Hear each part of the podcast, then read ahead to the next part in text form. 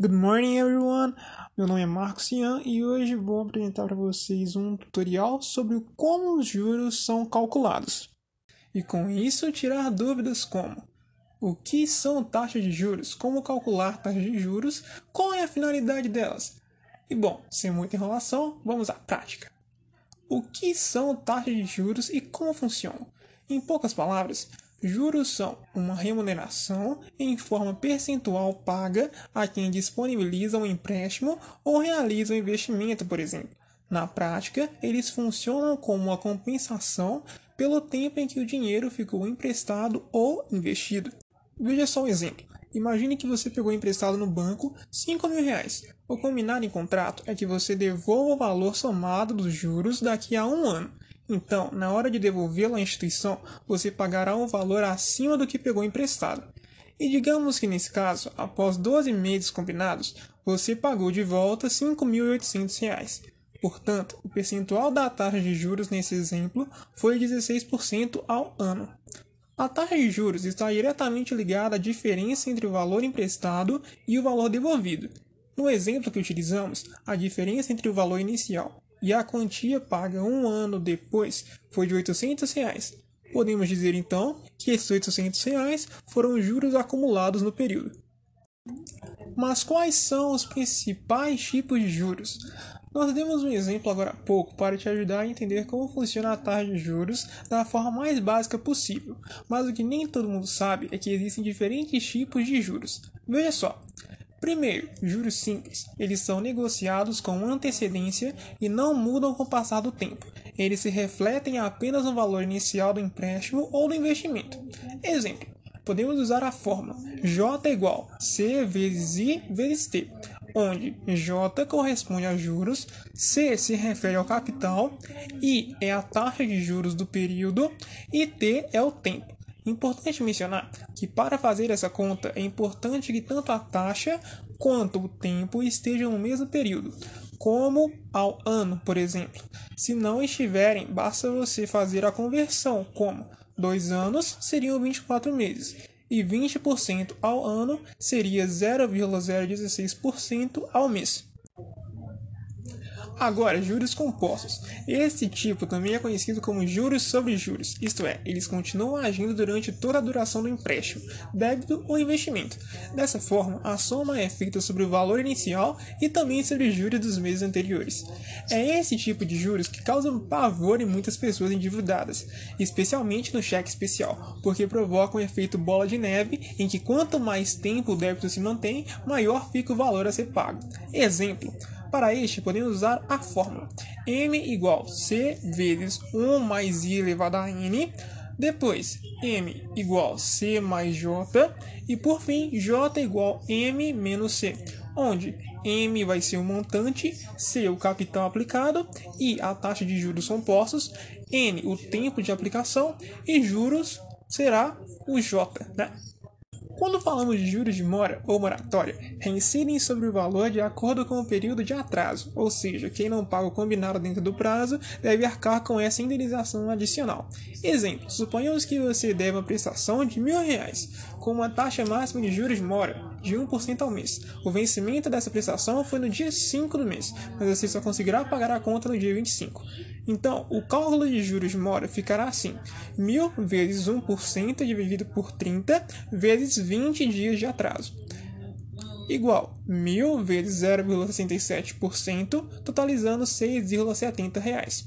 Então, o valor final a pagar com os juros de mora aplicados será de mil mais 6,70, totalizando R$ 1.006,70. Agora vamos falar um pouco sobre juros nominais. Eles envolvem as correções monetárias sobre o valor em questão. Boa parte dos financiamentos é calculada levando em conta esse tipo de juros, porque ele considera a inflação do momento.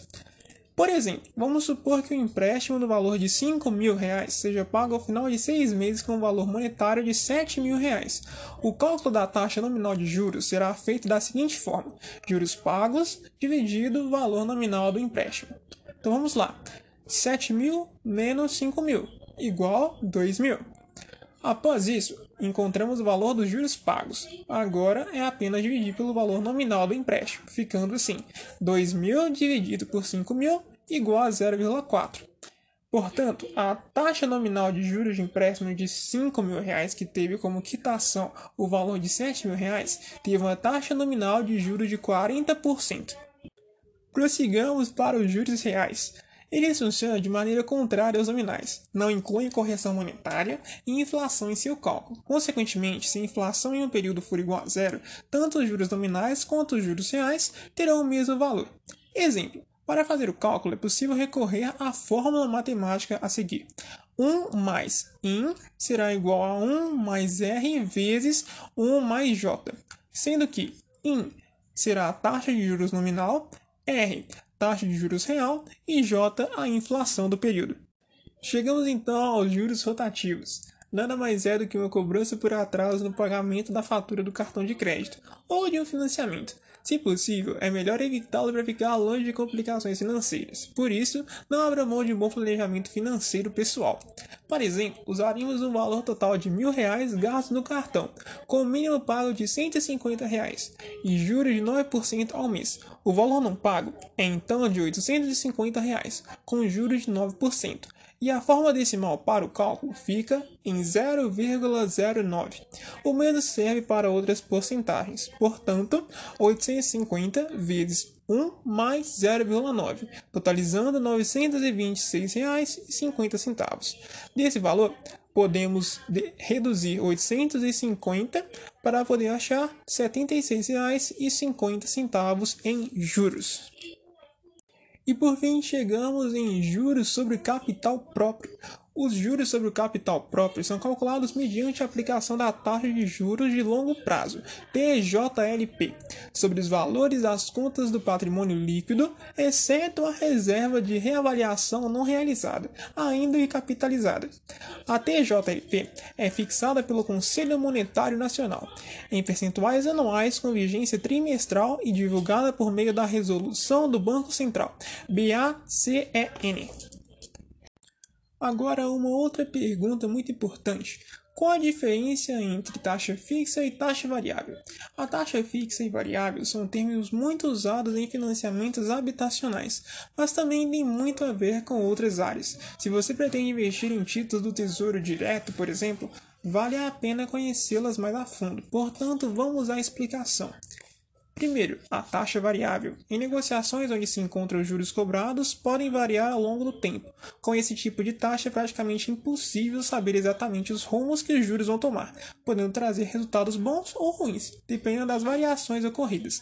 Podemos dizer que os investimentos classificados como pós-fixados têm um funcionamento muito semelhante ao dessas taxas. Por exemplo, um título de tesouro pós-fixado pode estar vinculado à taxa Selic.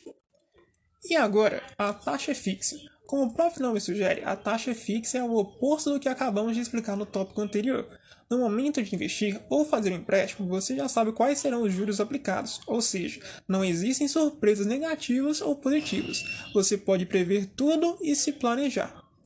Portanto, por mais que o mercado e economia sofram grandes alterações, as taxas fixas são mantidas durante o período contratado. No entanto, é importante ter atenção ao que acontece no Brasil e também lá fora, pois acontecimentos podem atrapalhar o rendimento conquistado com a taxa fixa. Por exemplo, se a inflação sobe muito, o dinheiro aplicado em uma taxa fixa tem grande chance de valer menos quando for resgatado. E a última, a taxa Selic. Bom, a taxa Selic também é conhecida como a taxa básica de juros de nosso país. Importante mencionar que ela tem uma enorme importância na economia brasileira porque exerce um impacto em outros juros, além de ser um dos principais indicadores utilizados em títulos da renda fixa. O valor Selic é definido pelo próprio Banco Central, a partir da reunião com o Copom, Comitê de Política Monetária, que acontece a cada 45 dias. É com base nessa taxa que os bancos se baseiam para definir os juros que serão cobrados de seus clientes em empréstimos, por exemplo. Com isso em mente, vamos às sugestões para reduzir a despesa com juros na aquisição de mercadorias. Primeiro, conheça os fornecedores.